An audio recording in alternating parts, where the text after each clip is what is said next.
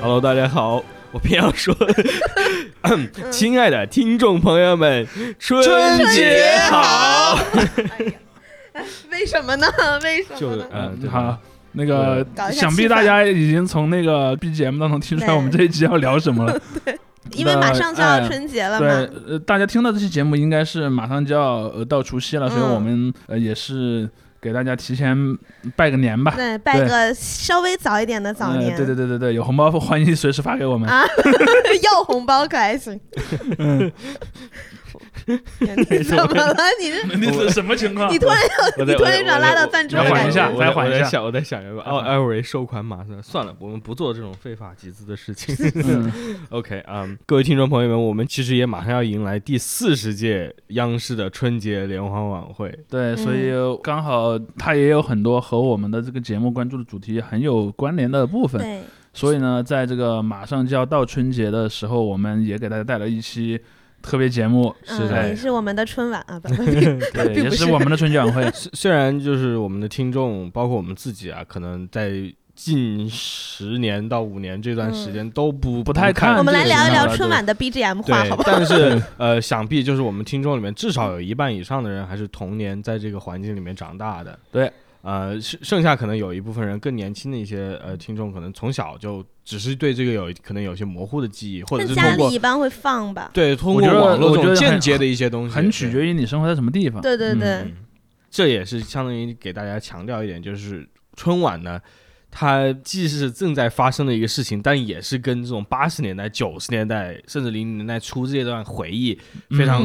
非常很深的大偏重于那对很深的那段时时段的，对对。而那个时段也正是，特别是九十年代末到零零年代初，也是这个互联网慢慢崛起的这段时间。也是春晚没落的时代。对对，所以我们其实我们之前经常在讲我们的网络方言学这么一个概念，其嗯实。呃，最早的在互联网上的呃方言，不管是用那些梗或者是表情包，嗯跟春晚关系还挺大的。嗯嗯，不过呢，我们那个话题我们可以稍后再聊。其实我们可以稍微的呃说一说比较早的时候的春晚。嗯，是呃，对，因为大家都知道嘛，今年嗯是春节晚会的第是四十届，对，第一届是呃八三年一，九八三年，可能有有蛮多听众那时候还没出生，在座的有出生，你我也没有，我也没有。真的假的我？也我也还再等再等几年。对，其实呃春晚这个东西就就挺有意思的。嗯，我我们可能之前更多聊的是所谓的互联网上的方言学，但其实今嗯天这集可能有很多因素是和我们传统意义上的那种基于地理区域和嗯人群、人人群分布的这种嗯方言学是有关的。其实为什么说呃一九八三年出现了呃春节晚会这么一个概念呢？这其实跟我们中国人当时所身处的一个时代背景是，有很大关系的。嗯因为我们都知道，在欧美一些比较发达的国家，电视这个东西很早就普及了。但中国呢，由于这个中间发生了很多事儿吧，嗯，所以真正的就是电视机开始普及，还真的就是嗯。一九七八年以后，对，七七年、七八年以后。然后最早是从日本引进了一些那个就是电视的生产线，哎对，是是然后电视就在中国多了起来，包括嗯。说最早的中央电视台其实是从那个更早的北京电视台变来的，嗯而后来呢，又另外弄了一个新的北京电视台，嗯。原来北京电视台变成中央电视台，所以从这一点上来讲，从在八三年的时候，我我相信大家可能看过很多讲春节晚会的文章，都说过一个事儿，就是第一届的春晚其实有一种非常不正式的感觉，对，因为它就是怎么说，舞台和观众的距离也很近，对，然后又是茶话会，而且竟然还能观众点播，然后观众还点播了一首当时的劲歌，然后他就整个都很尴尬。我我不知道有多少人看过八三年春晚啊，但八三年春晚的那个它整个表表现的一个氛围就是一个很小的舞台，然后有很多嗯观众在下面，还有小方桌上面放一些吃的就东西很。像那种小公司年会年会，公对对公司年会，对，它其实单单位没不是公司哎，对对对，单位年会、就是可能单位里的那个什么，比如说办公室，对对对派了一个一个比较呃有那种主主持能力的人，嗯然后再给大家当主持人这样。因为我看那个就是资料，因为那时候我还没出生哈，我也没有看过。对，嗯但我我我看资料说，因为那个那个年代连新闻联播都是录播，但是春晚就是首次采取了直播的形式。然后整个大家全场花费最多的是花了一千块钱，好像给大家买笔记本儿还是怎么样。嗯，就是买买写字的那种笔记本儿哈，就是当嗯奖品，这就嗯很有年会的感觉，大家来抽奖。对，其实我我不知道有有有没有朋友看过以前在网上曾经流传过的一些视频，就是其实，嗯。在更晚的年代，嗯。央视也还办过这样的活动，但它就不是啊。对外直播的了，嗯，就是有那种央视内部的那种什么，那央视年会，哎，对年会，嗯。有时候会有你经常会看到有一些你平常看到很严肃的主持人去讲一本正经的讲一些很搞笑的东西，嗯呃，那现在好像已经很少有这样的视频流传了，但是在嗯我上学那个年代，这种视频还很多。那是什么年代？大概就呃，就是零几年嘛，啊，零五年左右的时候，呃，网上有很多这样的视频。嗯，对呃，但说回到春晚本身啊，其实我们也可以看到说，一开始的春节晚会它其实就没有那么强的那个说教的意味儿，嗯。这也是跟他那个单位年会的这个性质有关。对，那个时候真的就是大家好像你出一个节目，我出一个节目聊一聊这种。对，包括说呃。文艺汇演，对文艺汇演，嗯包包括说那个我们后来所知的小品这么一个概念，其实也是嗯从那儿开始出现的。其实你看最早的小品，像那个陈佩斯他对，们演的陈佩斯朱时茂，对他们演的小品，其实更像是戏剧学院里的那种，他们就是像一个短节目的感觉对觉，，是呃戏戏剧学院里面那种呃作业练习的感觉，嗯类似于说我抓住一个梗，然后反复的在上、嗯上面做什么无实物表演啊，或者做一些这样的东西的一个延伸。而到了后来，其实你会看到这个作品身上的这种实验性就变弱了。嗯好比说像早期我们我不知道大家有没有看过那个吃面，嗯，吃面条，对对他们的第一个节目嘛，对，陈佩斯和朱时茂演的那个嗯。吃面，吃面是没有任何教育意义可言的，他纯粹就是给给你展示他的那个无实物表演的技巧。拍戏的时候的一小段趣事，对，一小段趣事，但是你看到了，如果说到了九十年代，你看嗯陈佩斯和朱时茂演的东西，就有很强的要和当下发生的事儿去结合的这么一个嗯属性了。就我看当时有采访，他们说他们当时吃面条这个节目，曾经三番五次说不能上，因为没有政治追求这样。然后当时的那个导演，呃，叫黄一鹤，然后他就说我是导演，我说能上那就能上，你们就给我演。然后但是你们要和那个彩排的时候和上报的那个本子要一个字都不能差。嗯，然后他们等于就那么演了，然后就坚持下来了，就等于是，所以这和我觉得和当时的导演的艺术追求吧有很大的关系。对。但我们后、嗯后来所记得的春节晚会的这个概念，我觉得其实主要是两个部分，嗯，就是歌曲和嗯这种语言节目。语言嗯节目当然就是相声和小品居多了。嗯我们刚才说的其实语言类节目，其实歌曲也是它的一个特别重要的成分。其实从我们中国在七六年结结束文化大革命之后，我我们会看到说是在社会上，呃，风气开始变得比较开明，嗯，有一个特别重大的符号就是开始流行一些以前不让听、不让唱的歌。啊，靡靡之音，靡靡之音，嗯。比如说像邓丽君的歌，嘛，所以我们会看到说，到了八十年代初的时候，呃，春节晚会传递出的一些比较早的中国在走向开放的这么一个信号，就是他其实请了一些台湾啊、嗯港台的明哎，香港啊，甚至一些什么美国华人啊，来来嗯唱一些歌曲，而这些歌曲可能在当时是有一点点让人耳目一新的感觉，嗯就是说可能民间有人在偷偷的流行这样的歌啦，嗯但是这样的节目能够登上我们官代表嗯官方意志的电视台，那又是另一回事。嗯我我知道，在一九八五年的时候有一场春节晚会，大家可能在后来看到很多网上一些文章说嗯，是史上最失败上最差春晚，最失败的春晚。其实那那一年就有一个很典型的代表，就他来了很多香港的艺人，嗯然后唱了很多香港的歌。当然，那届那届节目它可能有一个比较大的问题是，它第一次从室内的小场地变到了室外大场地，所以准备有很多的不足，还出了很多演出事故。但是我认为他在后来成为了很多被讨伐的对象，是除了这些演出事故之外，他的那种不再那么像我们传统的那种嗯、宣传风格嗯是有很大的关系的。比如说广东话的歌，其实很多人是听不懂的。嗯，就是大部分人看到广东话的歌是不看字幕，完全不明白那个歌唱什么。对，包括说，而且八五年的我们看到吕念祖来唱的那首《万里长城永不倒》，其实是一个电视剧里的插曲，而这个嗯电视剧其实在当时，如果你没有在电视台上看过的话，你是不知道有这么一个东西的。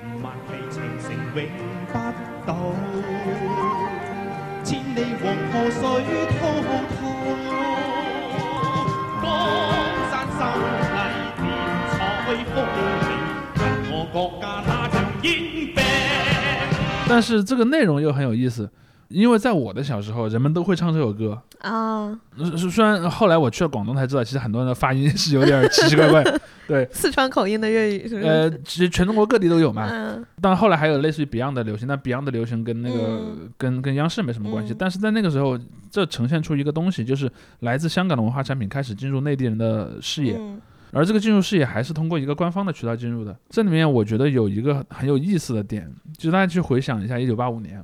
一九八五年的前面，一九八四年，其实当时是一个中国和英国签了这个联合声明，嗯，宣布要把这个香港重新要行使主对权了，就是一九九七年要要嗯移交回来，所以那个时候刚好在香港也是正值香港社会的一个就是所谓的华人认同嗯的一个高涨的时间，因为在更早的年代，其实香港是只有英语这么一种官方语言。而是在七十年代以后，香港的那个总督才开始放松了对于汉语的管控。当然，那个时候所谓的汉语其实是广东话，嗯就是用用的文字是繁体字，嗯然后语言是广东话。嗯包括以前，如果说你当选的那个议员，你是要用英语宣誓的，嗯而且你要说效忠于女王什么的。嗯但是七十年代以后，你就可以直接用广东话来讲嗯我当选议员，而且你也不用再讲我要效忠于女王了，嗯你说我效忠于香港。或者效忠于香港人民都可以，你也不用去什么用很多的那些带有英国色彩的东西了。嗯所以七十年代的这么一波的改革，带来了一个非常大的变化，就是香港的以粤语为代表的这种华人认同的东西一下子就多了起来。所以我们现在嗯所知的很多香港流行歌曲，你去看，嗯基本上都是七十年代以后出现的。对对对，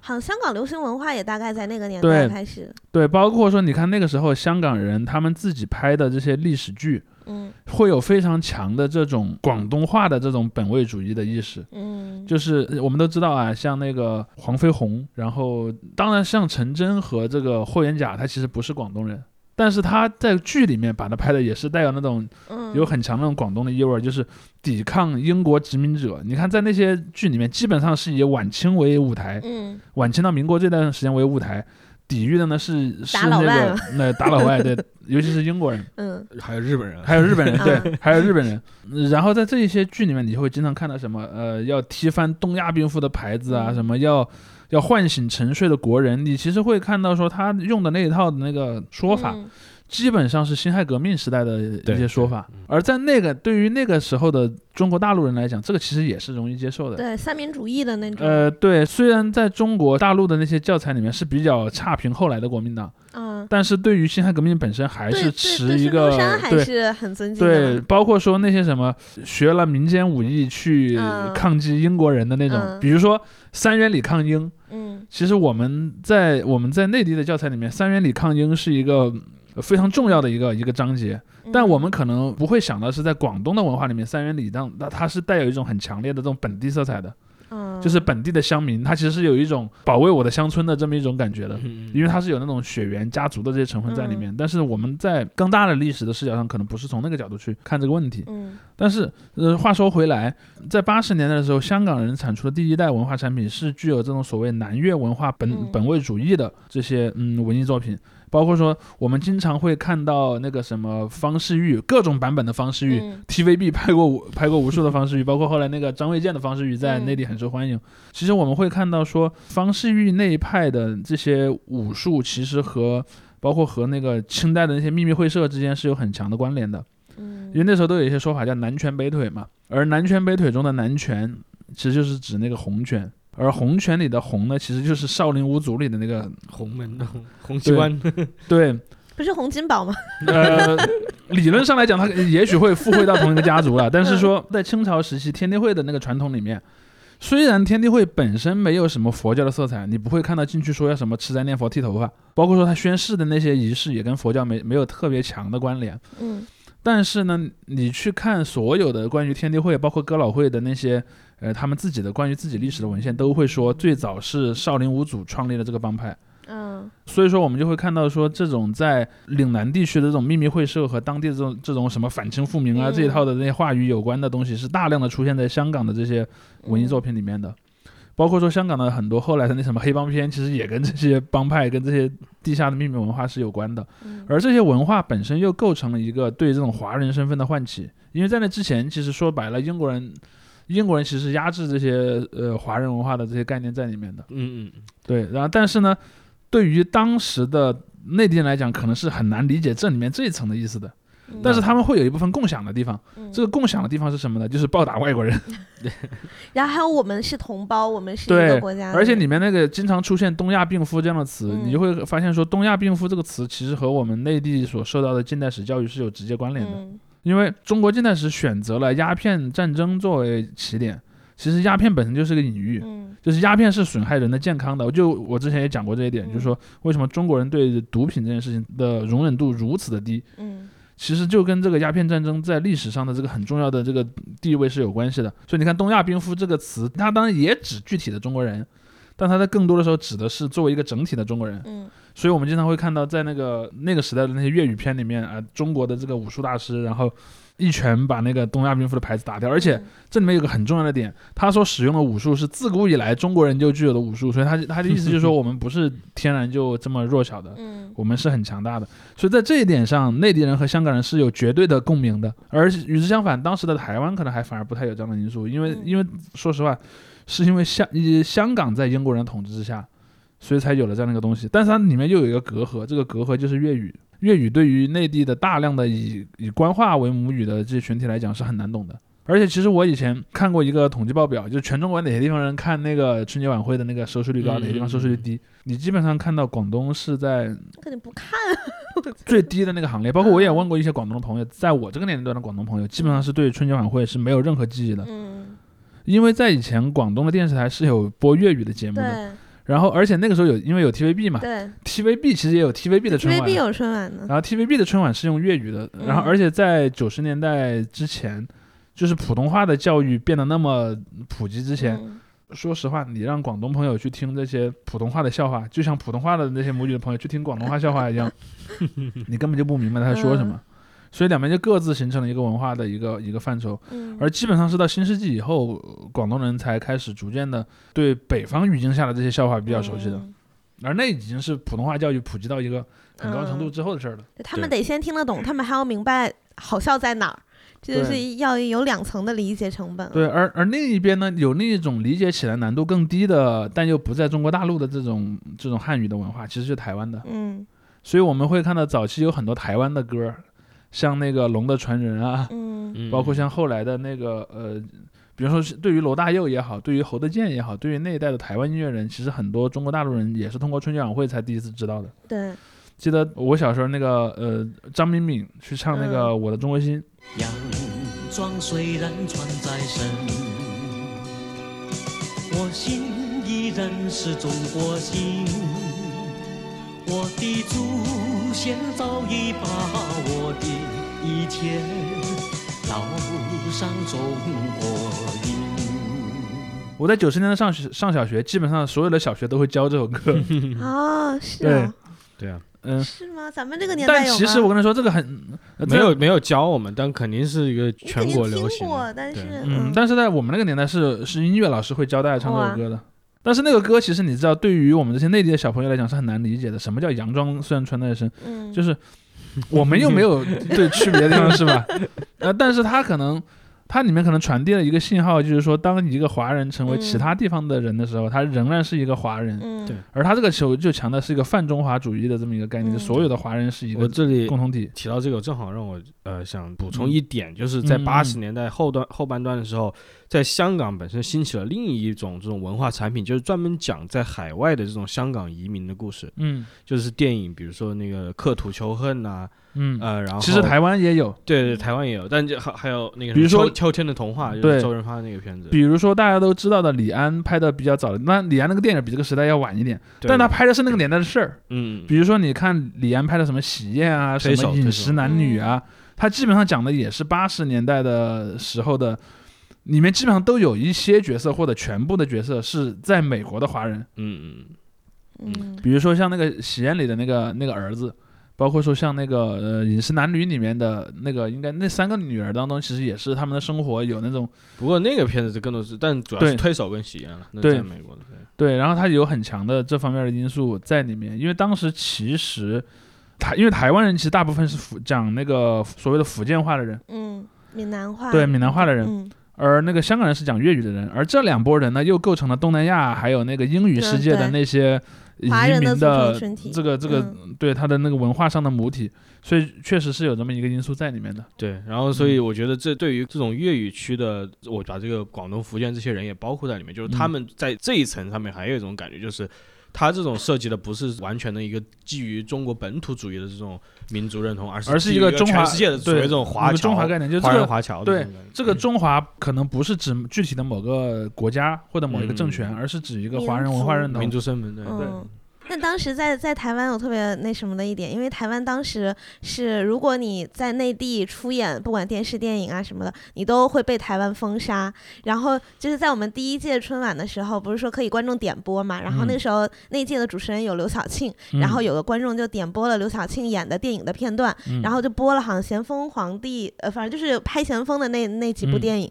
然后其中梁家辉演的是嗯。咸、是咸丰嘛，然后就导致他 被台湾封杀了，就他其实没有出出演演春晚了，对，他只是他演的那个片段在春晚被播了对，所以其实，在之前这几届，就是赶上春晚来演出的台湾艺人和香港艺人，其实都付出了其实侯子很大的健也是，嗯。侯德健演完那个呃，就就在他的他的春晚上演完之后，基本上就属于一个呃留在大陆了这么一个嗯。状态，在大陆留了很多年，包括他嗯。晚年在也是基本上活跃在大陆的。嗯，对。因为其实那个年代，台湾市场对于这些艺人来说还是挺大一个市场，嗯他们就因为那个时候，毕竟呃不管是香港还是台湾，它的经济嗯发达度和中国内地相比，那肯定是四小龙嘛对那个时候是四小龙对的时候嘛高很多的。这个时候有个很有意思的点，就是因为我们今天我们今天聊到的其实是一个春晚和语言之间的关系，所以我们其实我们这一个地方聊的聊的这个方言，当然是我们所称的传统意义上的方言。我们刚才说的是，你看啊，台湾人讲国语也是，也就是我们说的普通话，嗯而香港人讲广东话。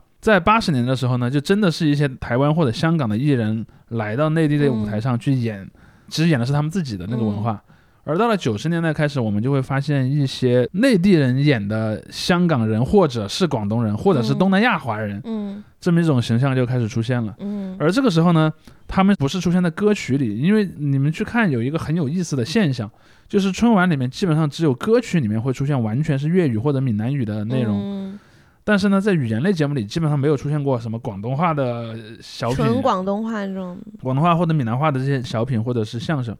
而出现这一些角色的时候，它往往是以带有一点广东或者是闽南口音的，呃，一个普通话的这么一个就像这样子讲话，是不是的？呃，对对这个也有一部分，但这个出现的晚一点。更嗯早的是巩汉林去演那种广东回来的老板，大家都知道巩汉林本身也瘦瘦高高的，然后他在手里拿一个大哥大，白白净净的，对，然后像个很大的砖头一样，然后他而且他他又留一个比较长的头发嘛，你看就很然后有钱，再说一点那种带广东口音的普通话，然后你看他这里面就形成了一个很有意思的一个张力，一个或者说一一对的这个形象。嗯呃，左边呢可能是巩汉林，是一个唯利是图的商人，嗯然后是一个很精明的人，然后讲的那个呃带有广东口音的普通话，而另一边呢就是赵丽蓉，嗯，她讲的是带有唐山口音的普通话。唐，山口音，对，朴素的、可爱的北方人朴素的、，可爱的，然后而且还会出现一个传统与现代的对立，嗯。比如说我们大家都听说过那个如此呃包装，对，如此包装。，你就看那个呃，巩汉林来找赵丽蓉说你要搞 rap，嗯。然后那个赵丽蓉说我搞的是评戏，我不搞 rap，、然后那个巩汉林就说我给你包装包装，嗯你就成了那个 rap star 了，然后类似这样的一个 一个剧情，我们会看到后面还有很多类似的东西，包括说那个有一个宫廷乐酒，嗯，其实你看宫廷乐酒基本上也是一个逻辑，现在来考大家，宫廷玉液酒多少钱一杯？请请把你的答案打在评论区。其实，在那个年代，一百八一杯，挺贵的很很贵了，就是比而且就是那个二锅头对着那个个白开水，比比一个月的工资要来的高很多。嗯但是你看它，它里面有一个有一个很有意思的点，就是在这一组的关系里面，一般那个巩汉林所代表的那个文化形象是最后是会被。有一点点嘲弄的这个嗯感觉在里面，而代表的赵丽蓉的那个阵营是胜利的，他可能中间看着有一点点笨拙，有一点点跟不上时代，嗯，但最后他是胜利者。而他虽然跟不上溜儿，但是对，但是巩汉林所代表的所谓的新潮呢，他就会先有一个小聪明，但后来又失败了这么一个。这是一个腐朽的那种资本主义的感觉。对，因为我最近也在网上看，就是人们其实对各个不同的地方的人都会有一些刻板印象的，嗯而这种刻板印象往往也跟他的语言和他的那个所呈现出的视觉形象嗯是有关的。我认为，其实对于所谓南方人，因为很多人讲南方人的时候，那个概念是边缘滑动很大的，对对对就到底谁是南方人？但我认为有一种人，不管是谁，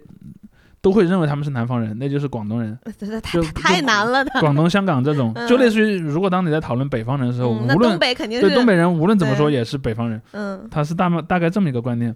广东人的形象其实就是个很典型的巩汉林式的形象，嗯，瘦的跟小鸡仔儿似的，是不是？他更能强调那种唯利是图，嗯然后小小聪明。对嗯包括我记得有一年，我已经不太记得是巩汉林还是后来的那个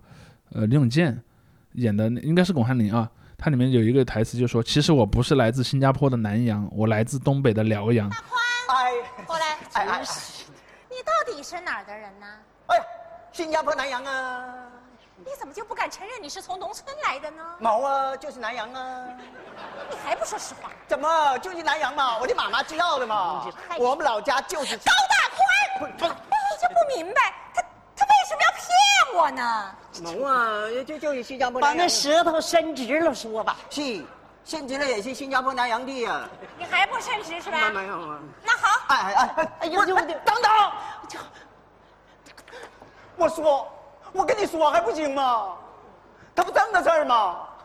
当初啊，我从俺们农村那嘎来到城市这嘎，不敢开口说话，我是怕人家笑话我土地掉渣。其实你就会看其实你就会看到这里面有一个很有张力的部分，嗯就是他说：“我只是为了让我显得很潮，嗯，很跟得上时代，我才假装我会说那个那样的口音的话。嗯其实我也是和你们一样的人，嗯，他有这么一个角色的变化在里面。怪不得广东人不爱看春晚。呃，对，是当然这里呃嗯，在里面可能就是一个承承载的这个刻板印象的角色，嗯。但还有另一个地方的人，其实在呃春晚里面也承载着类似的刻板印象，就是上海人嘛，嗯。嗯，比如说像姜昆，然后姜昆经常在里面就是呃说一点点就是带一点上海味儿的普通话，嗯，娘娘的，对，可能会给包括说他演那个什么虎口脱险啊，嗯包括说那个呃好好多节目都是这样的，嗯。包括他的肢体语言和他的动作，其实就给了人了一种，呃当然又和广东人有一点区别，嗯就是如果说春晚里的广东人他更多的是一个唯利是图的商人的话，那么上海人给人的印象就是有一点儿更呃精致更精致的小市民的。对然后这种小市民小资，对小布尔乔亚，或者是什么小干部，或者是一些、嗯呃这样的一些人物形象吧。而这个形象其实也是很长时间存在于这么一种概念里面的。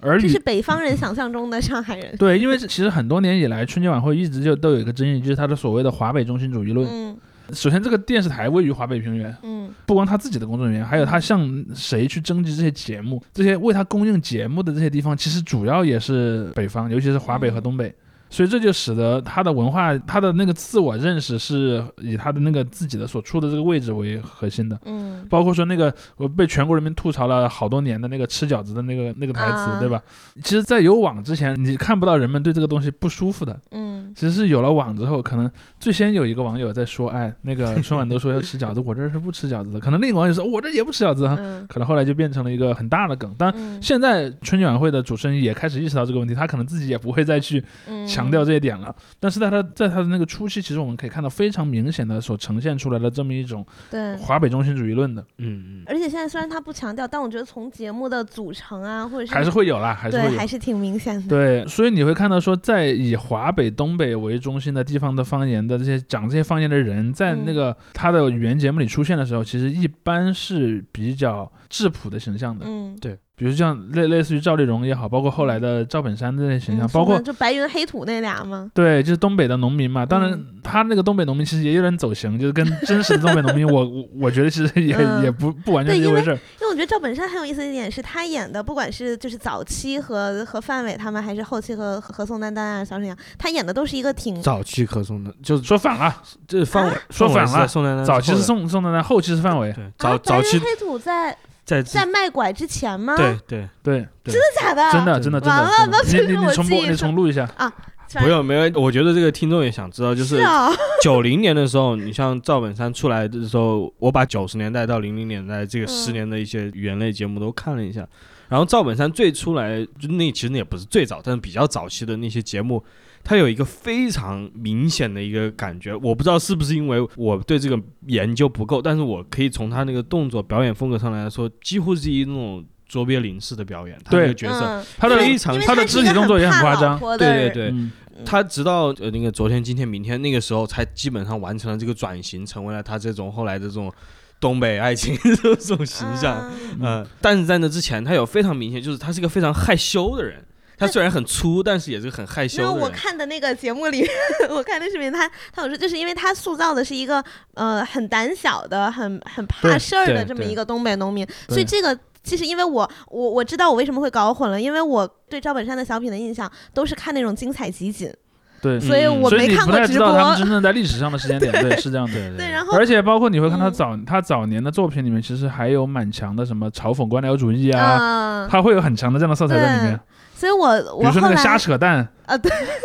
就是吃吃饭的那对，就个小演扯着一，串乒乓球嘛。说的叫扯淡。对，就我看赵本山的时候，我当时印象里的东北男的是这样的，但是等到我有了就是比如说上网或干嘛之后，我觉得哎，怎么好像大家刻板印象里的东北男的反而是比较彪悍的那种，我就觉得这到底是嗯，但这里面涉及到另一个问题了，就是在公众视野中的东北人的文文化构成。嗯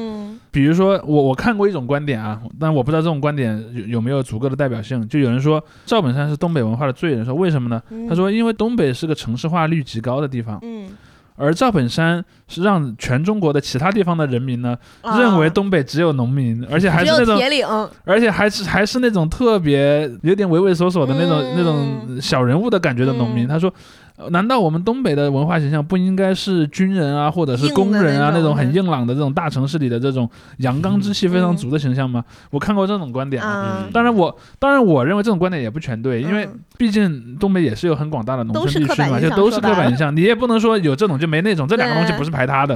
而且你看那个像卖拐、卖车这两个小品之后，其实引发一个争议，就是说这两个小品节目最后都是所谓的打引号坏人胜利了嘛？对，哦，而且他把，而且赵本山的那口口音会让你产生一个什么感觉？就是东北人是那个 骗子都是坑蒙拐骗的。但有人会这么想，但我相信大部分人不会这么想了，嗯不会这么想。但是可能就会有一部分的网友，尤其是可能有一些东北网友，他可能听了就他看了就觉得很不舒服。嗯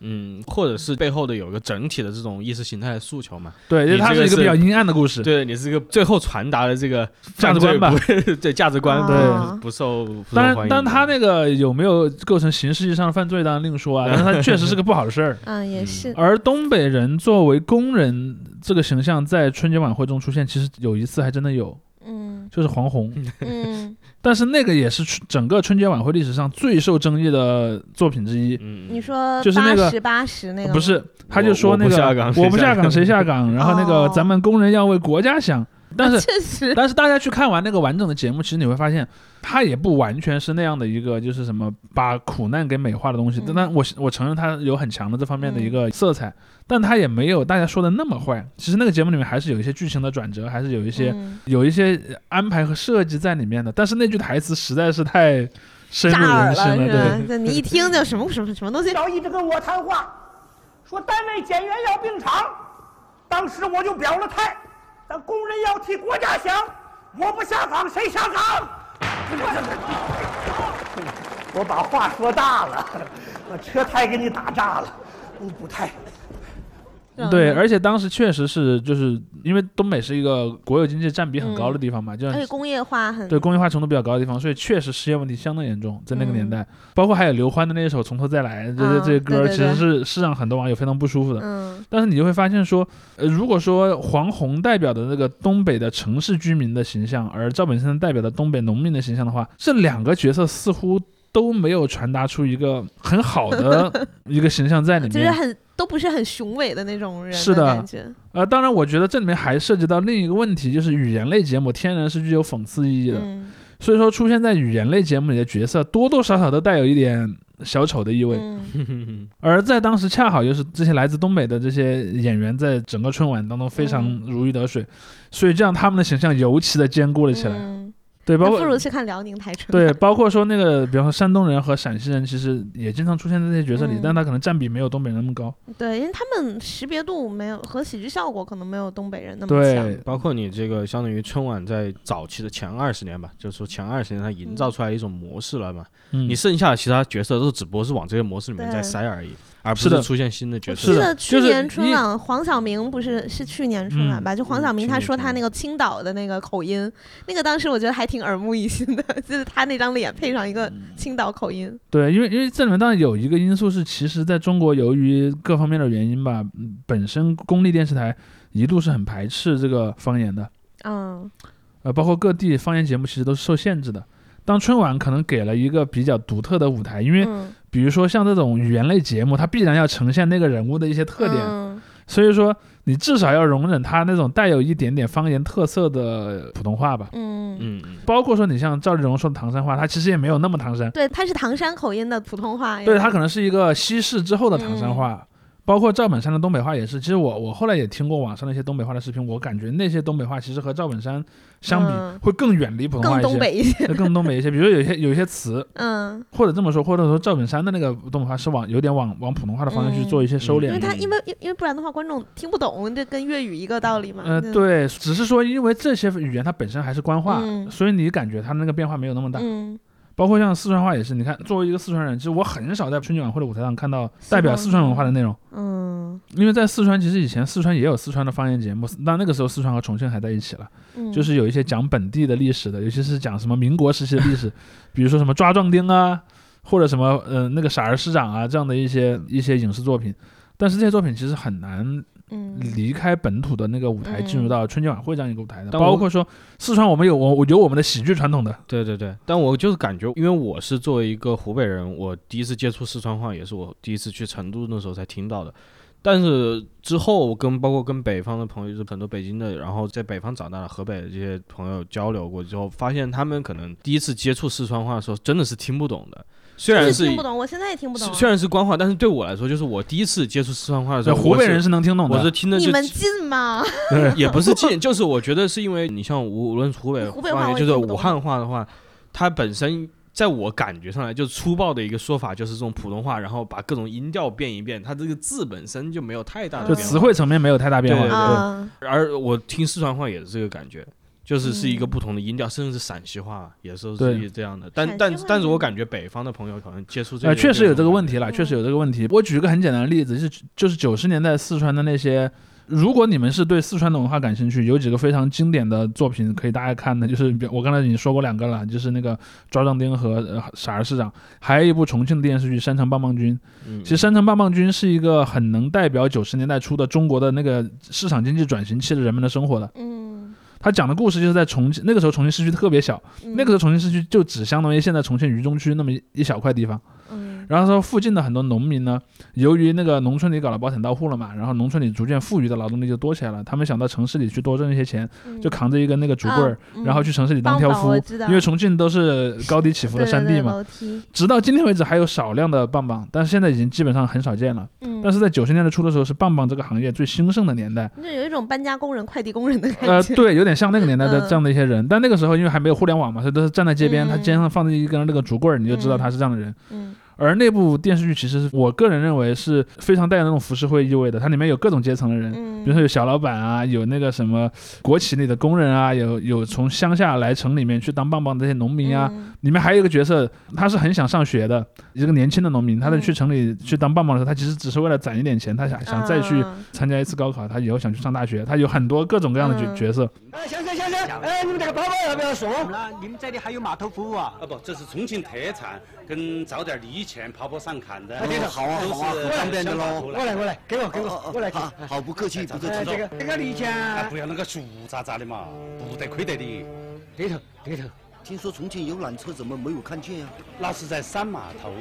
重庆有十几个客运码头。那么我带你们下山码头，然后再赶缆车上来。好啊，我们就叫叫缆车啊我们经。理在等二位呢。没啥子的，一哈儿就弄了。长了哇，上去下来的，早些话了。算了算了，改天了改天了。都是重庆人，啷个啷个不落脚？啷个话哟。而这些角色其实是有一个很很广的代表性的，而且演那些的演员很多就是这些讲四川话的喜剧演员。嗯所以当当年有个词叫巴蜀孝心嘛，巴蜀孝心。嗯而这些巴蜀孝心们在四川很有名，但我后来发现，其实，在四川之外，他们几乎是毫无知名度的。就比如说李伯清，他说的一种东西，类似于北方人说的评书，啊，他叫做散打。他的散打为什么叫散打？就是说那个评书里面是没有一个主线剧情的，他像在跟你聊天一样。脱口秀，对对，那四川话的脱口秀吧，多多少少算。嗯然后李伯清就是一个在成都和重庆这两个城市都很有名的一个艺人。嗯哎呀，最后有个老姐更凶，他说李老师，比如说你不会讲普通话，哎，我我的普通话就是歪得很。他说我教你，其实讲普通话简单的很，只要你会卷舌头。哎，跟我心里想你这个更歪哦。他只要舌头儿一卷，你的普通话就想甩都甩不掉了。哎，我说光卷舌头儿，他不，你只要借舌头儿一卷，然后经常和他们那些北方人一起过啊过啊，咋个过？这个又是成都话的。他比如说我，我就经常跟北方人一起过，我一会讲舌头，所以说我的普通话就甩不掉了。我就想，天哪，你这个普通话口比我的还歪得吓人。他比如我那次到北京，北京你知道吗？哎，我北京我咋不晓得呢？北京嘛，祖国的首都嘛。他说我去赶公共汽车，赶公共汽车，我想那个“赶”字可能都有点错。然后紧接着啊，突然就看到过来一挂公共汽车，一挂，哎呀，那些人些啊，一啪啦的就把我送到那个车门上去客气，车门上去客气，客气，我正要往上面卡，哎，这个咋个卡啊？我又卡不上去，调头一看呢，有个女的使劲的拉着我的裤儿，人家要挤车子的嘛，你咋不拉她的裤儿？车管就给人家打然后。哎，你这个女的你要做啥子嘛？你要做啥子嘛？你这个使劲拉着我的裤儿。那个那个女同志给他解释，这个事情呢你别怪我，我是无意识的，因为我想上车。算了算了，你是女的，那我们的裤儿也就算了，如果是男的那你的裤儿就脱不得罩罩了。这倒是真的啊。而最近几年，我发现其实有一些外地人开始知道他了。嗯而我想说的一个核心就是什么呢？这种其实这种带有所谓地方性的文化产品是非常难走出去的。嗯因为官方电视台终究是不喜欢你使用不是标准语的其他语言的，呃包括说湖南台，你看湖南台在比较早的时期，湖南台的方言色彩是很重的。嗯，对对，对，我记得我小时候看湖南台的节目，就有时候会，你甚至会学会一些湖南方言词，比如什么越测越开心，对对对对对那个策策嗯这个词是一个非常有湖南色彩的嗯一个一个一个东西，包括说还有那个比如说霸蛮这种词，嗯就霸蛮这种词是明显只有湖南才才用的。对，嗯现在你可能觉得它是一个米粉的品牌，但是在在那个时代，其实你就会觉得说它是一个湖南人的口语。嗯包括说武汉其实也有这样的一些色彩，其实武汉也有它自己的一些地方性的文化，嗯但是它很难。而且你要想啊，不管是湖南、湖北还是巴蜀这几个地方讲的语言，它都它都还属于这个官话体系呢。嗯，对对，而且我觉得到两千年以后，特别是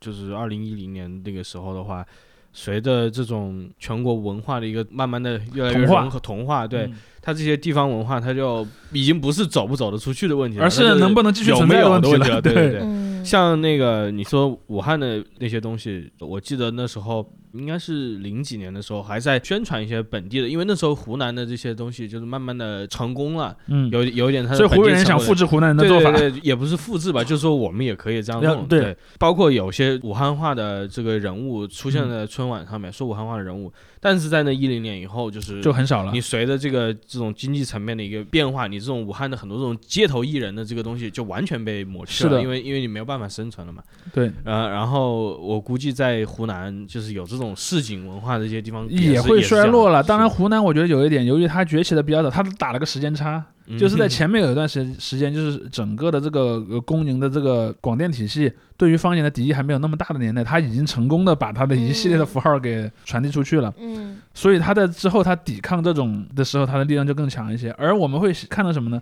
这些方言性的内容出现在普通话语境的时候，基本上是以一种他者的形象出现的。嗯，比如说啊，我相信我们的听众里面，如果你不是云南人，你第一次知道云南方言一定是山歌叫，就是那个老司机带带我呀，就是那种云南山歌叫什么两个婆娘一个郎啊，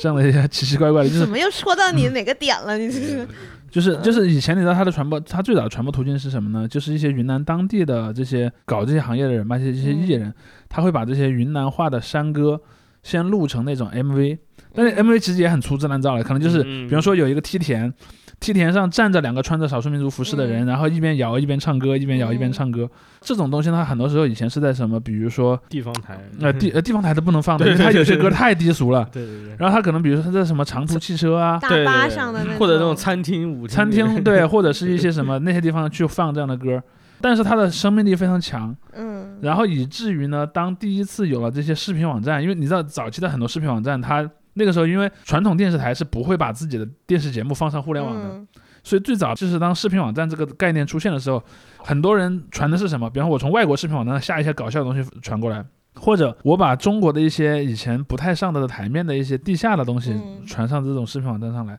所以就有了山歌教。而你去看哔哩哔哩或者 AC 放，尤其是 AC 放，因为 AC 放更早一点。嗯 AC 放早期的一个非常重要的鬼畜内容就是云南山歌教，嗯包括还有很多 A 站、B 站上的音乐人，他们会故意去模仿这个云南山歌。比如说有一个最典型的，就是云南山歌里说“去”是说客的，嗯，啊回家客。嗯，啊，这这么一个汉话也是，对，这点和武汉话是一样的。湖北和云南也挺近的吧？啊，不近不近。完了，我但但对华南地区的地理一塌糊涂。但但云南方言其实跟江淮地区是有关联的，嗯因为云南的汉人很多是从江淮地区过去的，嗯，所以比方说云南话里面的像过桥米线这个过桥，过桥这个词其实是扬州那一带的词。哦，但是由于到了云南，当地人已经遗忘了这个词最早的起源，后来就编了一个说法，说是有个书生，然后他的那个老婆给他过桥送了一个东西过来，对对对对其实不的，我听的是这个版本的其实不是的。过桥最早的意思就是说那个浇头和面分开上，啊这个就叫过桥。这个是在、哦这个是在那个江淮流域，这个词最早的词义是这个东西。嗯那是因为明朝时候的一波军事移民行动造成这个这个特点了，嗯但扯远了。嗯，总体来说，你就会看到这些离北京或者离华北平原相对比较遥远的这些方言出现在我们的视野当中的时候，其实多多少少都是这种嗯有点奇怪的这种这种这种感觉。嗯包括说贾樟柯所拍的那些，你看他所拍的很多东西，其实多多少少也算是那种北方的文化圈的东西，嗯。但他又不是那种那么普通话或者说那么代表大城市的，他笔下可能很多是什么，呃，就是山西的嘛，都是山西的。山西的那些小人物，那些农村里的或者小城市里的人，嗯那个语言就也也带有一种很强烈的他者的个性。当然，本身山西话在整个官话体系里面，甚至于说它在官话里面到底处于一个什么地位，都是有一些争议的。嗯所以从这一点上来讲，我们就会看到，其实春晚作为一个代表了某种程度上代表官方意志的一个东西，它对于这些带有地方性的文化，其实是相我个人认为是相当不包容的。我觉得甚至于说，就连那些被他收录的这些方言，都只能去扮演你所代表的那一个特定的角色。对，我觉得就是你说到这个春晚的一个核心呢，它就是在于它的这个官方性嘛。嗯，然后它这个也随着娱乐市场、嗯娱乐市场的一个变化，对它自己本身也出现了一种，也不能说裂痕吧，但就是你会发现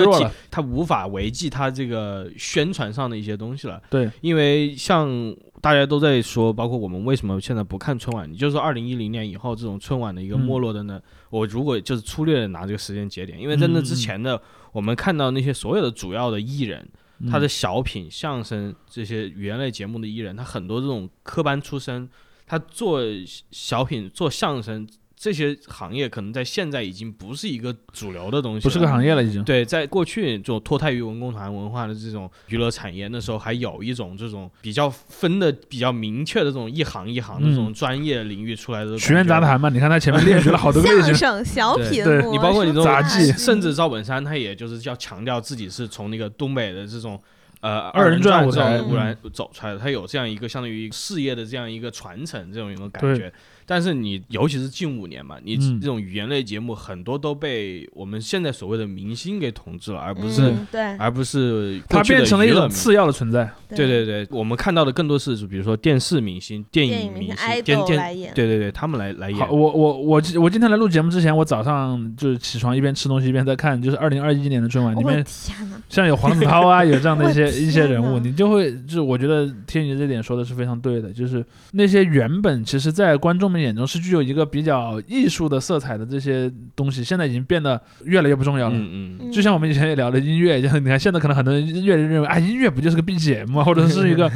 春晚不就是个 BGM 吗？你们打麻将的时候背景放一下就好了。是的，所以从从这个逻辑上来讲，它确实有这么一个非常强的削弱。对，其实一开始的几届春就是比较早期的春晚，他如果是演员来上，一般就是那个剧很红，然后那个嗯剧组的人来，就有点像咱们近几年春晚《父母爱情》那个剧组来嗯上的感觉一样。他们其实本质是因为我的剧很红，然后全国人民都很喜欢，都知道对所以来给大家来一个小番外这种感觉。包括我们之前讲的，你看为什么会去春晚上唱什么港剧里的主题曲，嗯也是这个因素。对，对，可是现在就是你让他们来演一个，就是另外再给他创造一个节目，对对，那个就很，而且那些节目还可能有一点尴尬的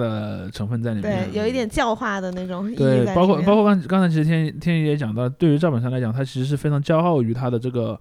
二人转的传承的。嗯。其实我刚才说，就是那些流传在地下的视频，除了云南山歌教，其实还有另一个东西，嗯。就跟云南位于对角线的，就是东东北二人转。对，事实上，以前的很多那些东北的那个本地剧场里演的二人转，嗯央视是尺永远不可度也很大能播的。嗯，但是呢，有人会把它录成那个视频，然后在网上发它里面。很多伦理梗吧，那种。对，而且有很多，呃，对，而且有有很多那个攻击性还挺强的。嗯比如他可能故意会让一个演员去扮一个什么残疾人啊，或者是什么的，嗯就就说白了，他的他除了在那个家庭层面上的有伦理梗，他嗯还在社会层面上对社会的伦理和你的身份认同上是是有很强的这么一个色彩在里面的。嗯对，而且就是这一批人，随着这个时代慢慢往后之后，我们基本上已经在节目中看的很少了。你比如，就像节目开始我们刚才提到的冯巩，然后像蔡明这样的，可能还算呃，像是的，我觉得如果如果 没有郭德纲，可能相声都已经衰亡了。你看，可能现在每年还会有郭德纲那个门派里的就德云社的那一嗯对，可能就只有德云社这个体系里的相声演员，可能还会去出现在像前几年嗯有那个符和王声他们两个，对，嗯，但但就是问题就在于，之所以出现这种改变，不仅仅是说就是这种市场化带来的这个问题，还有一个是确实就是节目的导演组他本身也在求变，他想做这种打引号的与与时俱进的行动，所以他要把这些演员从别的领域里面拉过来。他面对的一个问题，也就是因为，比如说他可能赵本山这一代人老去啊，或者怎么样，嗯，他们没有那么活跃了，或者在创作上，他们也确实受制于他们的时代。对，对对对，于是也是在这种下坡的过程中，背后的策划组想给这个节目打一个强心剂，但是不行。但是因为就是我觉得不仅仅是专业能力呃就是不仅仅是一个就是背后政治啊或者怎么样的问题，嗯就是他这种。就跟奥斯卡为什么不受欢迎呢？我觉得有一个同样的类似的一个背景，就是这种大众文化已经很难接受这种，就像我们之前聊音乐一样的嘛，很难接受这种全国人都喜欢一个东西的这种情况。是的。嗯事实上，即便是在我个人认为，在中国电视机这个文化的兴盛期啊，其实是在九十年代以后到新世界的前几年，因为八十年代的时候电视还没有那么普及，其实八十年的时候只有一部分家庭有电视。就像我记得有一年那个我我和我的祖国那个那个电影里面，不是还有一个剧情，就是徐峥拍的上海的那一幕。嗯你看中国女排去比赛的时候，那还是上海，那可还是中国最发达的城市，是有一家有一个电视。之一哦，北京也很发达，不能呃，从。经济上了，从经济从经济层面上讲，当时上海确实是比北京发达很多的，嗯实话实说。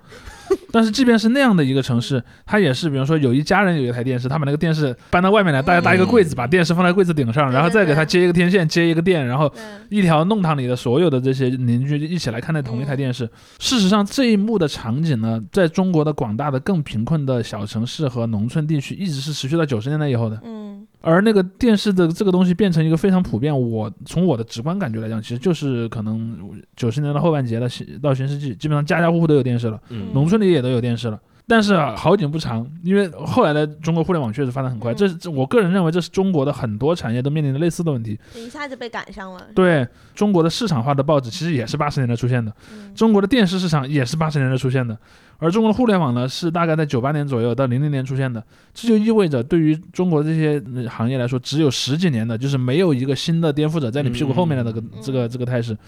就相当于你刚刚走出青训营，你就要去打那个最难的对手，嗯所以很快他们就就有这么一个态势。所以我我也觉得这其实对于中国的这些电视从业者来讲，其实也是有一点点不幸的，对对。不幸的东西在里面的。但是就是不可否认的，就是确实，无论是小品还是相声，我也不是说相声嘛，就主要是小品嘛，因为嗯大家很多也关注就是小品，就是这一个门类的话，在这个创作上，不是说九十年代就绝对都是个个都是顶尖的，嗯这个我过去看了一下，那肯定不是确实很多。也有很多很很普通的，一年也就那么一两个金，那都不难说，可能有的时候一年都没一个，对，但但哦确实就是有些好的节目里面，它就是有呃所谓的这种记忆在里面的。你可以看到，我觉得这个是你可以多重享受的，不仅仅是说因为它好笑你多看几遍就乐呵，它有一个这种表演的这个技艺在里面，我觉得是很值得学习。事实上，比如说，我个人认为，像类似于主角与配角这种，嗯，你放在二零二二年的今天来看，它仍很仍然是非常深刻的作品。优秀，就像就像去年经常就有人讲说，哎呀，那个谁谁谁，比如说经常有人讲谁长了一张主角的脸，嗯，你看这个问题，虽然在三十年前就被人抨击过，嗯到现在为止，人们还是朱时茂，你浓眉大眼的也你也叛变了，对，包括他他们所贡献的一些梗也好，嗯。或者说一些一些一些东西也好，到现在还是很有新意的。前几年有名那个改革春风吹满地，那不就赵本山那个小品吗？嗯。对。母猪的产后护理，其实包括你看那个“改革春风吹满地”，它非常有意思。嗯，你如果从字面上看，它其实是一个带有很强的宣教色彩的东西。嗯你看，都是说，哎呀，那个中国风景独好啊，国外比较乱套，类似这样的一些东西。嗯但实际上，由于它带有二人转的这种色彩，嗯就把它的那个宣教色彩在一定程度上的解构了。嗯，就比如说，如果是一个穿着西装的主持人，嗯然后一本正经的拿着一个册子来来念那一段话，嗯你会回去觉得非常虚伪。嗯但由赵本山那个带有一点点农民式的小狡猾，带有一点那个眼光游移，不是那么真诚的那种感觉，反而让这一个宣教显得有了某种就是在真和假之间，对，有有一种 后现代的成分在里面。而这一点，我觉得是其实是赵本山，哪怕他后期受到他那么多的限制，就是在整个春晚的氛围内，嗯。他不能再像早年那样，比如说我去讽刺个官僚主义，去讽刺一些什么社会现象，就是他本身的这个这个这个对对对就是通过电视塑造了赵本山这个、这个人物形象。当他一出现在那个舞台上的时候，他已经有这种，是那样对，他就已经有这样的色彩了。就已经很搞笑了。嗯，对，而且而且说你不会相信他说的话 这好吗？我记得是去年还是一九年，葛优演的那个小品。当时这个节目出来之后，我看到网上很多评论，就是说，因为那个时候也已经有其他很多节目，就是别的明星在演了嘛，嗯。大家都是以这个说哇，这才是专业的喜剧演员。嗯。但我就想着说，这个因为葛优他出生于那个科班的年代，包括跟他配戏的，当时你像这些蔡明、嗯。潘长江这些人，嗯。他们出生的那个年代，他们那种教育风格出来，确实就非常适应这种环境。对，然后包括他们那个本子也也写的，就是可能也相相对来说比个别节目要好一些，比大部分节目。所以所以所以他这个他这个效果就强一些，倒不是说他有多好笑或者怎么样，嗯。但确实我就觉得我看这些人表演，他至少本身是专业的了。他本身是是一种乐趣，对？他他这个表演本身是嗯。个一个有一种乐趣。我尊敬的母亲，哎哎，来了来了。我送您的这版啊！还是二点零的，功能加倍，哦，专治风湿高血压，减肥抗癌，防脱发。啊，哎，你等会儿吧，阿姨，他卖这床垫子防脱发，你信吗？我当然信了。他，哎呀，小兄弟，我这是剃了。自打睡了这个床垫子，头发长得太快，嗯，早上剃光了，晚上就能挡眼睛。然后我觉得，无论是春晚，甚至奥斯卡，就是在面临的一个必然的局面，就是不可能很多人会看了。他那那肯定的，对，而且回头我刚才说的那个呃特点，你看在新世纪初的时候，是电视这个行业仍然在高速发展，但是互联网已经出现了，所以就像我们呃前面已经稍微提到的那一点，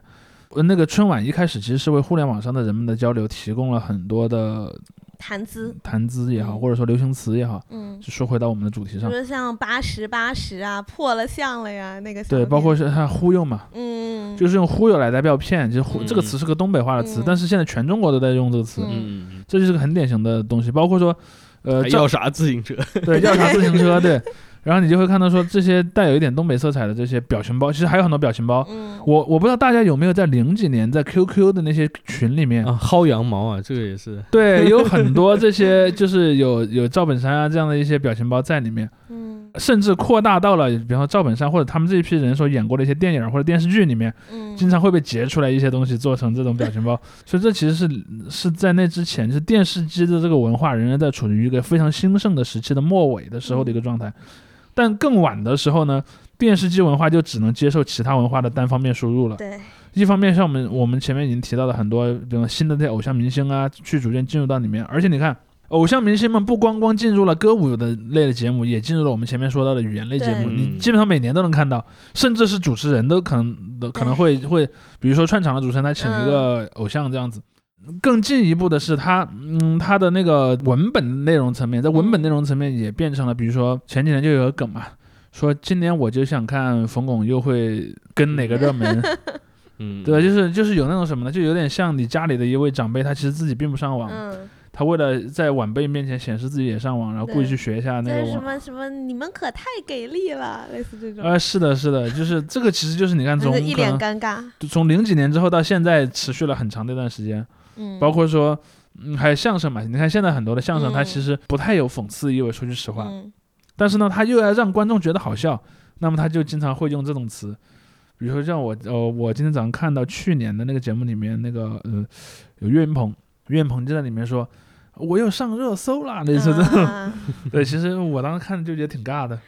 但是小岳岳已经是现在每年春晚少有的你能期待一下的东西了。嗯是的，就是他他已经在相对于来说，对对对相对来说，在他们同类的这个物种里面，已经算是同类的物种是什已么？相声演员这这种对？，嗯已经已经算是还比较能和这个东西接得上。嗯当然，这本身也是郭德纲的特点，就是嗯郭德纲的这个派系，就是郭德纲的德云社这个派系，嗯相对来说，比起他的那些更古老的前辈们来说，还是比较能和现在的生活接触到一起的。嗯但即便是这样，他也很难再保持那么高强度的一个能更新，嗯或者说显得很自然了。对，其实现在像就哪怕是德云社的相声演员们火，也很少有靠段子火的吧？对，很多人不都说变成追星了吗？对，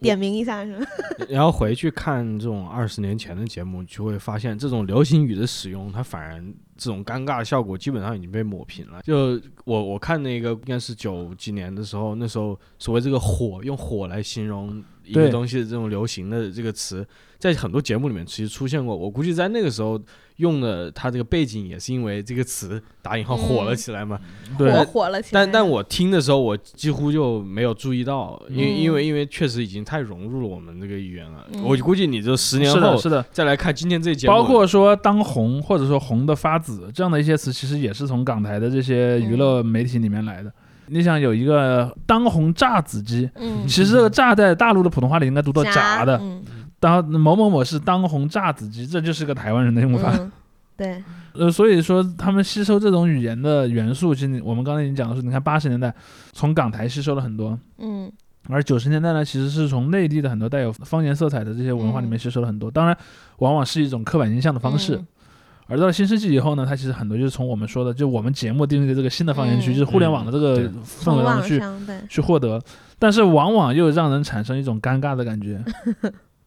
对因为我觉得就还是他们那个姿态的问题。他有一种哎，我我是长辈，我要来接近你一下那种感对，觉。然后他最后又会把主题落到感动啊、教育啊这个层面。这个你是脱不开的嘛。你毕竟嗯你就像互联网，相对于之前那些方言区，甚至方言这种艺术区的话。呃，嗯不是一个正确的对比，而你可能互联网这种文化区应该对比于什么 打比方三哥教或者这种街头二人转，呃，或者是什么黑人的那种嗯什么聚居区，那种 ghetto，对吧？就是这样的地区一样的。嗯所以所以可能对于导演组本身，他这个一开始的这个定性也有点问题，就是他嗯把互联网看得太他者了，也不是看得太他，就是看的跟过去的这些艺术区太像了。嗯，就是它并不是一个就有稳定产出的一个地方，它是一个非常混乱的地方。而而且还有，其实由于互联网上的流行东西本身有很强的讽刺也好，或者说不正经的色彩也好，嗯你你你真的也很难挑。比如说，可能每年 就像我们以前讲的，每年你去选那些最热门的、嗯热门的网络词，你真的适合拿到春晚的也没几个。其实对，那么今年会不会有躺平或者内卷呢？我觉得这两个可能都不会，哦，那会那应该会有双减吧？永远的神可能会有吧，啊，我不知道。我甚我甚至觉得永远也不是也不是特别累了合适。嗯压压了题赢了又如何？就是赢了就不怎么就发发粉丝福利啊，制作人。嗯，但但总体来讲，其实大家可能最近几年也看到有有一些很有才的网友也经常在就是在预对对对测今年会有一些以什么为题材的小品，嗯然后出现一些什么样的段落。嗯，嗯、其实说白了都挺无聊的，就是看他猜比看那个嗯节目本身 要、呃本身要有趣的多。对，看他们押题有有一种哎有那味儿了的感觉，对，然后可是真的那个味儿一出来，你觉得嗯这个味儿不对。呃是的，而且而且还有一点我，我特别想跟大家分享的，就是说，在中文这个网络上，其实以前人们对于春晚的印象是呃很矛盾的。就是我说从网民这个层面来讲，对于很多网民，首先这个东西的的确确是我从小看到大的，嗯。这是个事实。嗯。但与此同时呢，我会依稀的感觉我的这个看又是一种被强加的，啊，就是不是因为我爱看，嗯，而是因为到了那天呢，首先我只能看。第一个电视台电视台不播别的，第二呢，家里面会说，哎，大家聚一起聚一聚吧，然后聚完之后看干什么呢？就看这个节目，它因为它嗯。变成一个民俗了嘛，对以前有个对对。说法，所以这就使得很多呃小朋友是相当于是在一定程度上被强加了这么一个习惯，所以就嗯。使得他们非常的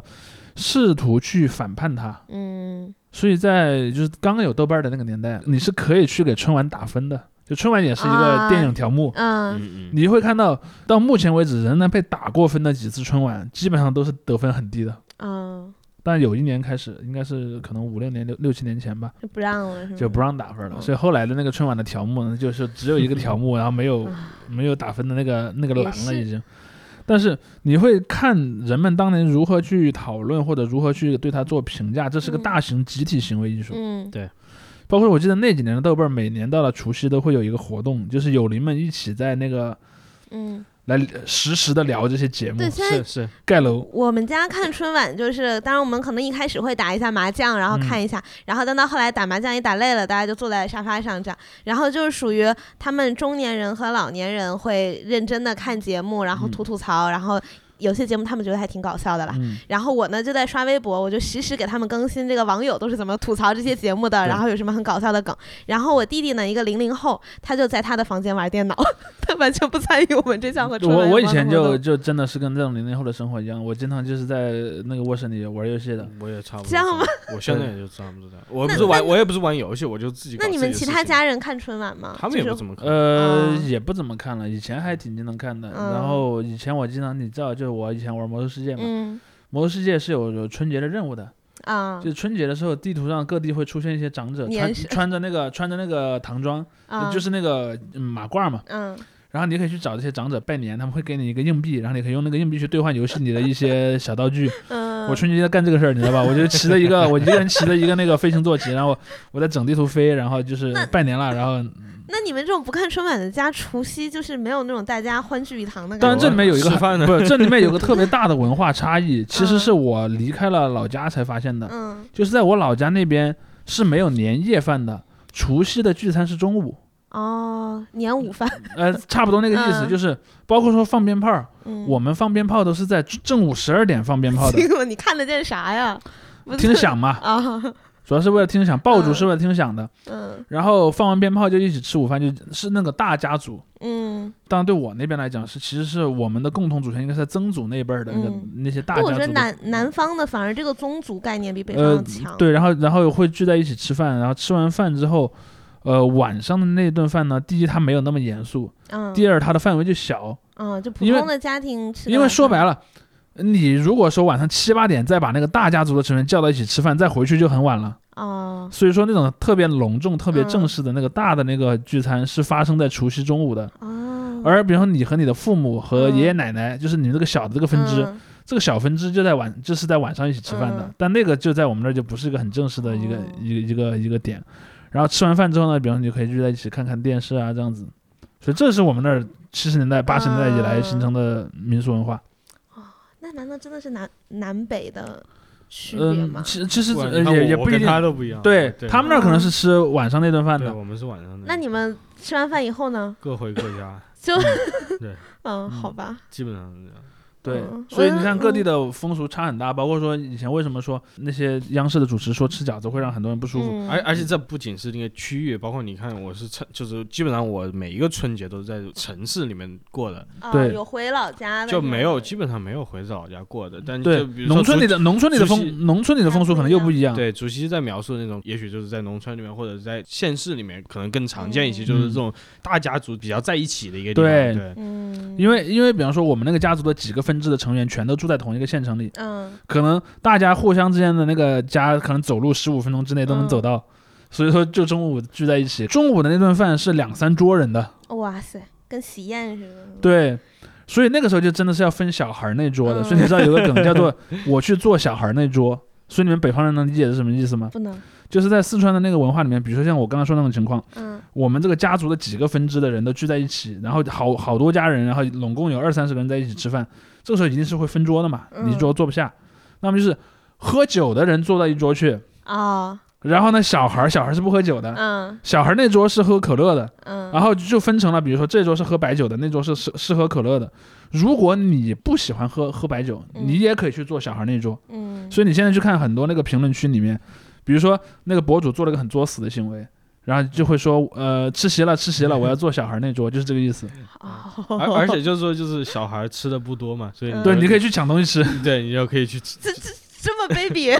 这么卑鄙的大人吗？对，所以在我们那儿就是其实除夕的中午和初一的中午都挺隆重的。那你们有什么就是初一拜亲戚，然后初二回其实有的，但是我们那儿的小年好像和北方人说的小年也不是同一天，而且我们那儿还有那个正月十六。你知道大部分地方的那个春节是到正月十五元宵节之后就结束了嘛？对我们那边是正月十六也算过年的，但是正月十六不能留在家里，正月十六要出出去登山，因为在我们那个地方正月十六其实已经暖和起来了。哦，我我我刚想到大冬天爬山，你对，所所以你看华北华北平原的人就无法理解这个风俗，但是在我们那儿就是到了正月十六，其实有些地方都已经开始冒绿的东西了。嗯。你知道在那个呃有一个东西叫折耳根，嗯，也就是所谓的鱼腥就草，很多人不爱吃的那个对？，嗯，其实到了正月十六的时候，已经有一些折耳根开始从野地里长出来了。哦，就折耳根也是一个属于春天的你的，们已经开始踏青了，是不对。是？包括你知道在我们那儿的春天 要吃的一样东西，什么？春卷，嗯，哦，我们也是春卷啊。但我们的春卷里面是有折耳根的。行吧，打扰了，打扰了。就比如说在我们那儿，我们那儿春卷的饼可能大概有有八英寸你们，那的春卷是炸的吗？不是啊，也不是。华南地方是炸的，就是广东和越南。吃的是炸的哎，但台湾吃的是甜口的纯包的那种。嗯，在我们四川那边是这样的，那个是烙的饼嘛，嗯。然后那个卷的东西呢是有凉拌的蔬菜，嗯。和那个腌辣食品，比如说哦。你把香肠切成条儿，其实一般香肠是切片的，嗯。但是为为了吃春卷儿，你可以把香肠和腊肉切切成细长条或者丁，嗯。然后再把它和什么凉拌的莴笋啊，还有像那个折耳根这些有点像春饼，对卷在一起，在我们那儿就管它叫春卷，嗯，然后来吃。而你说那种炸的春卷，嗯是指那个那个南宁以南的，哦，广东、广西，包括说像那个东南亚，你看嗯整个东南亚，比方说你不管去任何一个东南亚餐厅，不管是越南餐厅还是马来餐厅，嗯，去点到的春，嗯卷都是炸的，对，因为那边那边的文化基本上是由广东人给他们输出的。哦，但是在我们那儿，还是春节其实更多，除了那些大菜之外，真的是一定是要吃汤圆儿的。嗯但我们那儿比较早的时候，还是要自己做汤圆儿馅儿的，嗯，就是你不能去店里随便买个汤圆儿，那个太太敷衍了。对，而我速冻饺子不行是吧？那 对，就类似于比如说嗯你在北方的家里面，如果你请朋友的家里来吃饭，嗯你不能给他吃速冻饺子，嗯你一定要自己去给他做饺子吃。对对对，要擀皮儿。我们那儿是这样的，我们那儿基本上是到了到了那个农历腊月就要去有有两个东西是要自己家里做的，就是那个呃那个腌腊食品嗯。和这个汤圆儿的原材料，然后还有一个东西也是要自己制作的，这个东西嗯是因为我们是湖我那个湖北移民的后代有关，就是醪糟，就是米酒，嗯，米酒适自己合酿酒哦。呃，米酒和汤圆儿不是那个那个东西只能算酒的原浆了，就是说你先拿一些糯米，然后再把它在一个保温的环境下，然后加上水，发酵然后去发酵，发酵完之后呢，那个糯米里的汁就是带有一点酒精味儿，但它同时又是甜的，嗯，酒酿的那个。对，酒。酿，在北方叫酒酿，在我们那叫醪糟，也叫米酒。嗯这个东西其实你经常是可以拿来，比如说你煮汤圆儿的时候，嗯。去把它用来做汤圆的汤底的。对对对，汤底的感觉。对，然后你知道在四川这是这这就是麻将伴侣，就是你打麻将打很打得很晚的时候，你可以吃一小碗汤圆，嗯那个汤圆是用米酒做底的，然后它里面可能还放一些鸡蛋这样子。打麻将的中场休息的时候吃的东西，哦，所以这是春节一定要包括的东西，就汤圆儿那我那你们泡腊八蒜吗？也不泡。不泡。哦，腊八蒜也是。但我们那儿一定要用柏树枝去熏这些腌腊的东西，因为你知道，就是在中国腌腊类的东西，它有两种大的方向，一种是直接风干的，嗯而在四川呢，是初步风干之后用烟熏的，熏的味儿很重。嗯在两湖地区也是一样的，湖南、湖北，所以你看那边的很多去年吃的那种是腌辣的东西都是看地方颜色很深的。嗯就是城市里面你不可能有地方熏了。呃对，因为城市里面没有地方可以熏。包括现在，如果说假设，比方我家说想做这个，一定是去乡下找个找个亲戚，在那比方说嗯在在那个村子边上，然后弄一个地方来熏我。们有个同事好像也是这样的，是不是？对，那你我我觉你得城里面那么弄的话，那个消防队就上门了。这已经不是这应该已经在现在成一个产业了嘛？对，对，因为我们那儿的做这种腌腊的东西的核心是什么呢？是刚砍下来的柏树枝，就是那个哦柏树枝是没有被晾干的。嗯，而你知道，作它才会有为烟嘛。对作为针叶，针叶里面又有很多油类的东西，嗯所以你一烧呢，它就会有很很重的烟。我说一般性你搭个棚子，然后把那个香肠腊肉放下面，然后那个下面再烧上柏树枝，然后嗯柏树的烟就上去熏他们。但是你想，如果你是消防队的队长，你一看哇，那边冒很大一根烟，然后在一个房子的后面，你肯定很害怕呀。现场出警，对，现场出警，包括我记得有一年应该是达州还是哪儿，就是有一个地方还规定了，就是不能这么做，因为那年空气污染比较严重嘛。嗯，这个东西确实就是会熏的，感感觉空气脏脏的，但是人们就要那个柏树枝的那个熏完的那个味儿，那个就构成了当地的那个地道。哎，吃的就是这一口，惊了，哎对，然后然后另外一个就是米酒嘛，然后就是就是糯糯米粉嗯和汤圆儿的馅儿，这几个都是春节一定要有的东西。哦，这里面是没有饺子的，你知道，在嗯四川饺子是点心，饺子永远都是配角。嗯，就比如说你去中水饺里面吃，就是点一小碗水水饺，那个水饺就比方只有几个，嗯然后用复制酱油蘸来吃。就是在大部分时候，人们是不是不把饺子当做正餐的。嗯，就它也有点像那个，比如说你打麻将中场休息的时候吃一小碗汤圆一样，它它也跟那个有类似的情节。包括嗯以前的时候，比如说有有我可能带一个外地朋友去去成都，以前有个很能代表成都的一个小吃店，可能有点类似于北京的护国护国寺这样的一个地位的，叫做龙抄手。嗯嗯，你可以去龙抄手里面点一个成都小吃的一个拼盘套餐呃、一个拼盘。就是它里面有很多种成都小吃，就包括什么担担面啊、什么龙抄手啊、什么赖汤圆啊，很多东西，中水饺啊这样子，可能每个都是那么两三个，然后很小的一个，就是你哪怕吃完十种，也差不多只是等于吃了吃完一顿饭这样的一个一个量。嗯，所以那就是成成都片或者说四川四川地方的这种春节的文化的这么一个东西。哇塞，那还真的还当然，可能在可能在广东就更不一样了，在广东那边因为就没有冬天这个概念，所以你知道，在我在广东我在广东过春节的时候，广东过春节是去买花的，哦，然后就是是吗？呃，倒不是，就是你在家里插一束花嘛，嗯就是庆祝新年。还有就是橘子树，你家里一定要有橘子树，因为在粤语里橘和吉是一个音，哦，大橘大利，就是就是吉祥的意思嘛。嗯而且还有那种小橘子树上的橘子是很长得很像金元宝的，嗯所以你知道，嗯，就是有那个财源广进的意思。那你看是那么多广东人就是满脑子想钱，对，所以你看，刻每年板印象。每年基本上到什么除夕前那几天，就有一个粤语里的一个说法，我用普通话来念，就是行花街，就是还是用粤语念吧。行花街，就是去卖花的街市上走，呃去逛，啊。然后去那边买一些花拿回家。这个是一个春节的东西，因为你知道，在广州到佛山之间有个地方叫做芳村，芳香的芳，那个地方是种花的。嗯，然后那儿就有很多那些花木商，就会把那些什么橘子树啊、什么百合花啊那些东西，就拿到街上去卖，这就是那边的春节的。像老外买圣诞树的感觉吗？呃，是的，很像圣诞树，就是我去市场买棵树，然后它下面还有一个花盆儿。嗯。比方说，你可以开一个车，开到就是因为有很多这些卖的人，他就直接在路边摆摊的。嗯。比方你自己家里有台小车，你就开这个车到那儿去，你就跟他我要这一颗，嗯他就给你放在后备箱里面。但那个因为它它书柜比较大嘛，可能那个后备箱你放不下来，你再把它开回家里去，嗯。然后放你的阳台啊或者门啊或者那些那些地方的。那有比较灵验的树和不灵验的树呃，倒也没有，这都是橘子树了。嗯。就橘子树一 一定是在那个 春节的时候要要摆的，就因为这就是广东人的那个文文化特质了。但虽然像你说的有点刻板印象，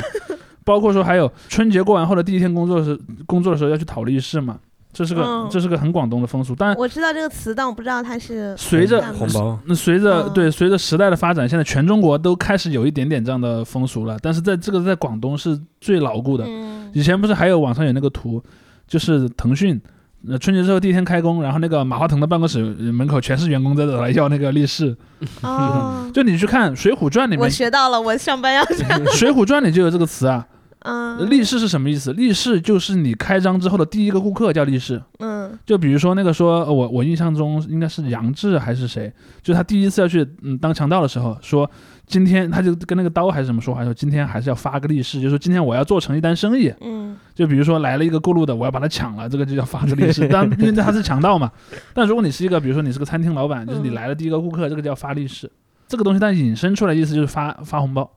啊，就好比说，嗯、那那是应该我拿到别人的红包，我幸运还是？双 都幸双方都幸运的，就是、啊就是这代表的那个但他没钱代表的财富的流通，你知道吧？嗯没有，他他金额都很小了，就是就是利是封里面包个什么五块、十块、二十块都可以。在广东的文化里面，有两种人是要往外发利是的，有一定的那个官职在身的人，嗯，或者是已经结了婚的人，这两种人是要给别人发利是的。而那个没有官职在身，同时又是单身的人，他是可以只收不发的。这么好，以前那个老夫子的漫画里面有一个常年的梗，就是老夫子经常要去讨利是年纪很大的人要去对着那些刚结婚的小年轻讨利是，因为他自己没结婚嘛，对，他就可以去找别的人去讨，然后跟他说，就你跟别人说一句恭喜发财，然后跟他跟他做红包个揖，拿来对，他就一定要给你红包的，这个是当地的那个文化传统。哦。那这当然，当然是要符合我前面说的这两种类型的观念，所以你看，这个就是和那岂不是可以发财？这个就是其实和和北京这边的文化不太一样的，就是包括在我们四川的老家也是，就是发红包这个行为是存在于同一个家族内部的，嗯，对。就比方说长辈给晚辈发，对，而在广东呢，是任何一个就是你在工作上的同事都是可以这样对去去去发利是的，哎那广东好好宜居啊。但是但是他那个金额很小了，嗯包括说那边那边什么结婚啊这些这些场合去送礼金，你不用很多，他他要的是个意头，嗯，就是这个红包比红包里的钱更重要，礼轻情意重嘛。对他他是这么一个观念在里面的。哦，所以你看各个地方的春节的文化其实差别都很大。嗯，但其实如果说你只看一个电视节目也好，或者说你只看一些特定的，对，它只能是单一，它只能代表一个很小的范畴。包括说你看西藏，嗯西藏也是过春节的。嗯西藏人用的那个历法其实就是农历，但它跟农历有时候会差一天。嗯然后你每次看所谓的藏历新年，藏历新年基本上就是跟那个农历新年，要不然是同一天，要不然是差一天，嗯要不然差一个月，反正就是经常是由于那个月历轮转的关系。你看它也是一样的，但是它那个春节的风俗呢，就和佛教的关系就很就很大。嗯比如春节大家要去礼佛，要去办一些那个法会什么的，就各不相同。但是你就会看到说，其实按照农历的这个节日去过春节的人很多，包括嗯前两年呃在外网还曾经有过一个争议，就是能不能叫 Chinese New Year，、啊，对，嗯，因为农历春节其实很多民族都用的。但如果你讲 Chinese New Year，就可能会让有一些人觉得很不舒服。对就明明我过的也是这个一天，为什么你要把它称为中国的春节呢？中国的新年呢？那应该用什么 Luna Lunar 就 Luna 叫农历新年嘛，但我其实也不太用 Lu- Luna New Year，因为因为其实或者叫 Spring Festival，对 Spring Festival，Spring Festival 这个是最中立的。嗯嗯，对，因为你像央视春节文化文联欢晚会就用，对，你看他他在 YouTube 上发的时候就是用这个名字的嗯，但是因为 Luna 为什么不对呢？因为农历其实也不是阴历，农历是个阴阳历，伊斯兰历才叫才叫嗯那个阴历，它其实应该叫做那个叫做什么 Solary Lu- Luna New Year，就是所谓的阴阳历的春节，那个听起来又很怪嘛。嗯，像个邪教一样。对，因为 阴阳嗯对，因为因为它其实是月份嗯按月亮周期，但是年是按太阳周期的。嗯，但是你看伊斯兰历就是没有太阳周期什么事儿，就只有月亮周期。而那个什么，而那个我们用的公历，公历是不讲月亮周期的，公历是嗯只讲太阳周期的，嗯所以就有所谓的太阳年和月亮年的这么一个说法嘛。嗯但是比如说对于韩国人、对于越对于越南人，但日本人现在不太过农历春节了。但原先在但凡是在这种东亚文化圈的，嗯不光这几个汉字文化圈的国家，也包括蒙古和和藏族这些民族都是过那个农历新年的。但是你就嗯如果说你统一的称为，因为 Chinese 其实很多时候指的是中国或者是汉族这样一些概念，嗯其实你就有点把它那个给缩小了。嗯，而且还有一点就是说，那些民族过春节的风俗其实跟汉族也不完全一样的，他们也不吃饺子，呃 应该是不吃饺子的，据我所知。那越南人吃春卷儿嘛，吃炸春卷儿嘛。啊对对对。因为我从小看春晚的时候，我是觉得，就是我会觉得好像全天下都跟我对都跟我一样对，因为因为比方说你作为北京人，你看到一个基于北京的电视台做的节目，嗯你会觉得它里面的风俗和你在现实世界中碰到风俗是完全一致的。然后它里面有那些外地人呀什么的，我也就是可能就被灌输了那种刻板印象，所以我现在听到东北话，我还很想笑。对他，那他就会有这样一个因素。但是嗯假设如果你是站在那个另一侧的话，你就会嗯完全又是另一种感受。对对对。所以这也是我后来上了网之后，我才意识到，哦，好像确实是还蛮有局限性的。对，包括包括就像你刚才讲的，如果说这真的是个辽宁卫视的春晚，那他嗯可能赵本山在那里面就从一个他者变成了主体。嗯，对，就是如果说在央视春晚里面，他扮演的是一个是一个 外乡人，那么在在辽宁嗯春晚里面，他就是个本地人。嗯包括说像我刚才讲的那个巴蜀孝星，嗯巴蜀孝星可能是他连能不能出现在春晚上，我印象中还是应该有出现过一两次的，至少。能不能出现在春晚上的，可能都是个很大的问号。但是在四川，它就是一个很自然而然的一个，它就是个巨星。对，就是个很，包括说以前有那种方言配音版的动画片儿，嗯，比如说什么四川话版的《猫和老鼠》啊，呃，是这样的一些东西，其实也是很多这种地方性的喜剧明星给他配的。嗯嗯，对，所以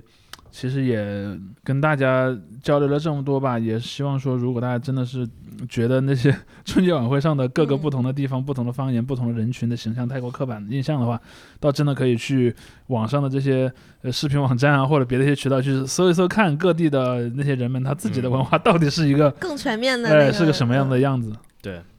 而我就是最近几天集中看了这些语言类节目的话，为什么要这么折磨自己呢？呃，倒因为要录这个节目嘛。其实不折磨，因为我因为因为我看的都还是每年的所谓的就是比较精品的哦，观众最喜爱的春晚节目，嗯，因为我在看这些节目之前，我平常有一个就是经常我时不时的会在 YouTube 上面点一下那个推荐的 SNL，就是他的那个周末夜嗯现场、周六夜周六夜现现场嗯他的那些短剧，其实也就是他们的小品。对。他们也分就是几种，就是那种拍的很高级的小品，就是多机位的，嗯，还有一种就是那种实拍的，相当于直播式的小品。对。然后无论是哪一种吧，我就有一个对比，因为那个那些小品，大家美国人也经常骂，嗯。就说什么一年不如一年，什么这样。嗯。但是就集中看中美的这些小品故事啊，包括中国的这些相声故事之后，